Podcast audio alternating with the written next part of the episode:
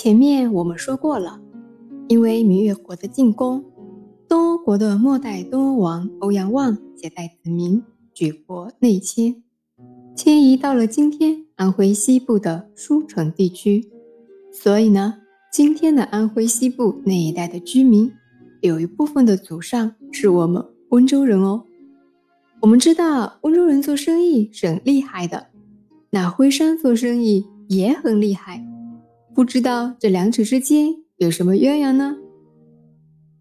我们都说故土难离，思乡情切。虽然当时举国内迁，走掉了四万多的臣民，但是欧越这块土地上还留着一些不愿意离开故土的子民，以及躲避战乱而藏在深山老林中的当地土著，还有那些想念故土而返乡的。越族后裔，那我们都知道啊，东欧王欧阳旺已经携带了王室贵族内迁到安徽。那回到故土上的这一批人呢，就群龙无首了。用我们现在的话说呢，就是这些子民处在了一个无政府的状态了。那为了方便治理和管理这部分人，在西汉昭帝始元二年。也就是公元前八五年，汉朝便把东欧这块地方归到了回浦县里。也就是说，东欧国变成了回浦县东欧乡，属会稽郡。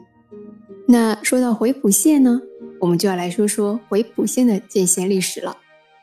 我们读历史一定要连接前因后果，这样才会更好的帮助我们全面理解历史。回浦县呢，是在西汉元鼎五年，也就是公元前一一二年开始设立的，属于会稽郡里二十六个县的最后一位。回浦县的设立是汉王朝真正实行对欧越的统治。然后公元前八五年，东欧国并入了回浦县，成了会稽郡回浦县东欧乡。回浦县的范围呢，在当时大致包括了今天的。台州、温州、丽水及福建东北沿海的一部分地区。西汉之后呢，是东汉，在东汉章帝章和元年，也就是公元八七年，将回浦县改为了张安县。那个时候，东乡仍旧是归属于张安县的。关于回浦县更名为张安县这段记载呢，是有争议的。我们大家都知道啊。古代封建时期，等级是非常严明的，叫什么名字是要避讳皇帝的名号的。我们看张帝的年号是张和，张安县的张这个字犯了忌讳啊，所以捕获更加倾向于《后汉书·郡国志四》里面的记载，里面对于回浦县更名为张安县的记载是汉武帝建武年间。也就是公元二五到二六年，改回浦为张安县。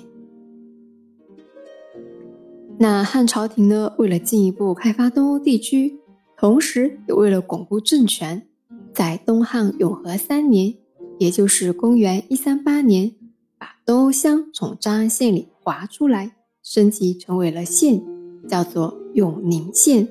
这是温州单独设县的开始，在当时。永宁县的范围包括了今天的温州市和除遂昌外的丽水地区。